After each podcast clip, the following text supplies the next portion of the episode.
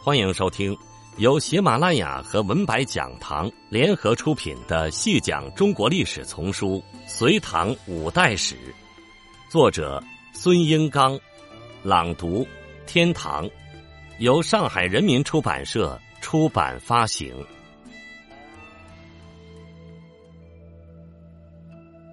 第七集，唐高祖的形象淹没在他的儿子太宗的光辉里。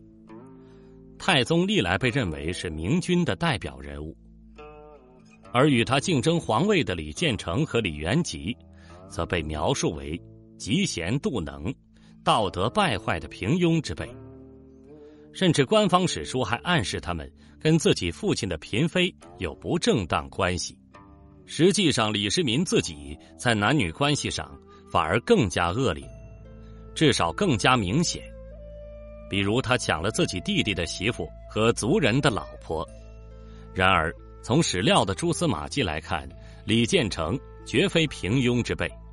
至少，很多围绕在他身边的人物，比如忠诚于他的魏征、王圭等，后来成为贞观朝的重要大臣。如果李建成真的是个不堪的人物，就令人难以理解了。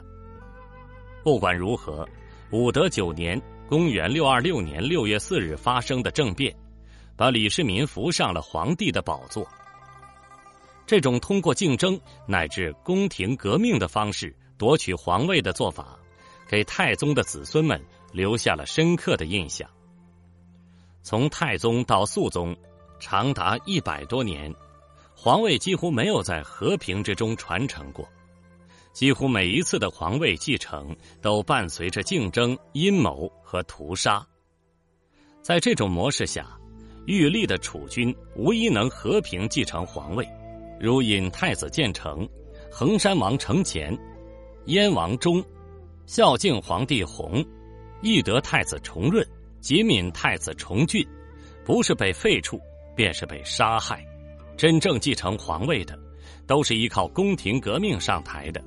如太宗、中宗、睿宗、玄宗、肃宗，唐代前期的贵族制社会，也给这种宫廷革命创造了条件。贵族大臣们通过政治投机，保持自己对政治的影响力，实际上是贵族政治的重要表象。传统皇位传承以嫡长子继承为常态，非嫡长子继承为特例。而唐朝前期近一百年的皇位继承，不但不是嫡长子继承，继承皇位的没有一个嫡长子。等到武周、唐代以后，连武韦等具有特殊地位的贵族都能作为皇位继承人选。继承人之间互相竞争，大臣贵族各拥彼此。从内廷到外朝，由中央而地方，形成庞大的政治集团。以宫廷革命为夺权手段，以实力左右皇位传承，在李世民的夺权中也是如此。李世民在大业九年（公元六一三年）就娶了实力显赫的长孙家族的女儿为妻，岳父是隋朝大将长孙晟，小舅子就是后来高宗的辅政大臣长孙无忌。长孙无忌在高宗时代并没有特别突出的表现。官位也不高，但是在太宗即位后，立即被擢升为宰相，凌烟阁图形也位列第一。他之所以被拔擢，不是因为他在内战中为李唐的建立立下过多少汗马功劳，而是因为他是李世民玄武门政变的主要支持者。他不是高祖的功臣，而是太宗的功臣。长孙氏和长孙无忌。在玄武门之变中扮演了重要角色，长孙氏亲自鼓舞秦王府兵的士气，而长孙无忌不但出谋划策，而且亲临现场。长孙无忌和长孙氏从小被舅舅高士廉抚养长大，高士廉出身渤海大族，从北魏到隋都是高官，属于世家大族。高士廉也因此全力支持自己的外甥女婿李世民的政变。在玄武门政变时，高士廉担任雍州治中，负责首都的司法事务。在政变当天，他释放囚徒，发以兵器，伏于方林门。方林门在玄武门之西，进可攻击玄武门之敌，退可守秦王府。再次，可自此门退往洛阳，是李世民政变中的重要组成部分。贵族政治干预皇位继承的模式，是贵族子弟参与皇位竞争者的幕府。隋代和唐朝前期，皇室子弟封王开府，有一套庞大的幕僚班子，而且亲王在经济上的实力也很强，这奠定了他们争夺皇位的基础。何况，李世民在唐朝建立过程中，尤其是对窦建德和王世充的战争中，积累了巨大的名望。也从隋末群雄的各个阵营收编了大批的文人武将。这些人也攀龙附凤，希望自己的府主能够登上皇位。种种的条件，造成了李世民以武力夺取政权，并且奠定了一种通过宫廷革命完成权力传承的模式。对此后一百多年都有深远的影响。直到贵族政治渐渐衰微，加上玄宗上台后，对东宫王府机构的大力改革。此后，皇位继承的模式才发生了变化，从宫廷革命转换为宦官拥立。从太原起兵开始，李世民、李建成、李元吉在军事斗争中逐渐形成了自己的一股势力。武德年间，他们都拥有自己的机构和组织，比如李世民的天策上将府、秦王府、左右护军府。左右亲事帐内府、陕东道大行台、文学馆、太子的东宫、齐王的齐王府、左右护军府、左右亲事帐内府等，他们的命令跟高祖的命令混杂在一起，都具有权威。太子令，秦齐王教与诏敕并行，有司莫之所从，唯据得之先后为定。连政府机构都不知道该听谁的，以至于谁的命令先到，就按谁说的办。在地方上，他们也各自有自己的势力范围。李世民以洛阳为中心经营山东，陕东到大行台官员基本上听命于他。李建成则以河北幽州为势力范围，可以在东宫和幽州地方之间自由进行官吏流动。甚至密使右虞侯律可达志，从燕王李义处发幽州突骑三百至宫东诸方，欲补东宫长上。玄武门之变后，幽州和燕王李毅很快便反，足以说明他们是拥护建成的。而率军猛攻玄武门者，就是从幽州调来的薛万彻。李元吉则一向担任并州地方长官。他们在用人上也有各自的选择。李世民所选拔的洛阳官吏，如屈突通、温大雅、张亮、淮阳王道玄等，后来证明都是李世民的私人。而李建成征刘黑闼后，以自己的亲信庐江王李渊守幽州，而将亲信原幽州守将燕王李毅调入长安，任左翼卫大将军。薛万彻调入东宫，任副护军。他们各自有各自的私人军队。整个武德年间，可以说唐朝还没有最终完成军队国家化。李世民、李建成和李元吉都有自己的私人卫队和忠诚于自己的嫡系部队。比如李建成私自招募四方骁勇，并募长安恶少年两千余人，续为公甲。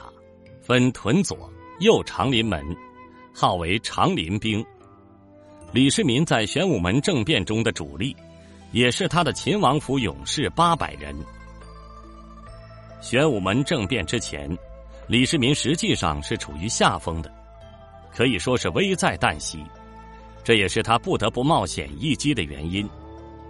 李建成并无大过，很多是后来李世民编造的，而且为人宽厚有才干。辅助高祖处理政务，稳定后方，支援前线，起过重要的作用。他的谋臣太子中允王圭、洗马魏征等，很早就提醒他防备野心勃勃的弟弟李世民。李建成也在地方和中央深耕广播，势力雄厚。就首都长安的力量而言，东宫兵和齐王府兵的军力远远超过秦王府的兵力。如果不是李世民偷袭成功，后果很难预料。实际上。即使李世民杀死李建成、李元吉后，闻讯赶到的东宫秦王府兵，也让秦王府的势力感到了巨大的压力。其兵锋甚盛，击溃了屯守在玄武门外的屯营兵，杀死了屯营将军敬军红和中郎将吕世恒。秦王府的兵将只好紧闭玄武门。在政变之前，李世民已经做好了最坏的打算。如果政变失败，就率领众人逃出长安，退守自己的大本营洛阳。在此之前，他已经派出大批人马去洛阳安置了。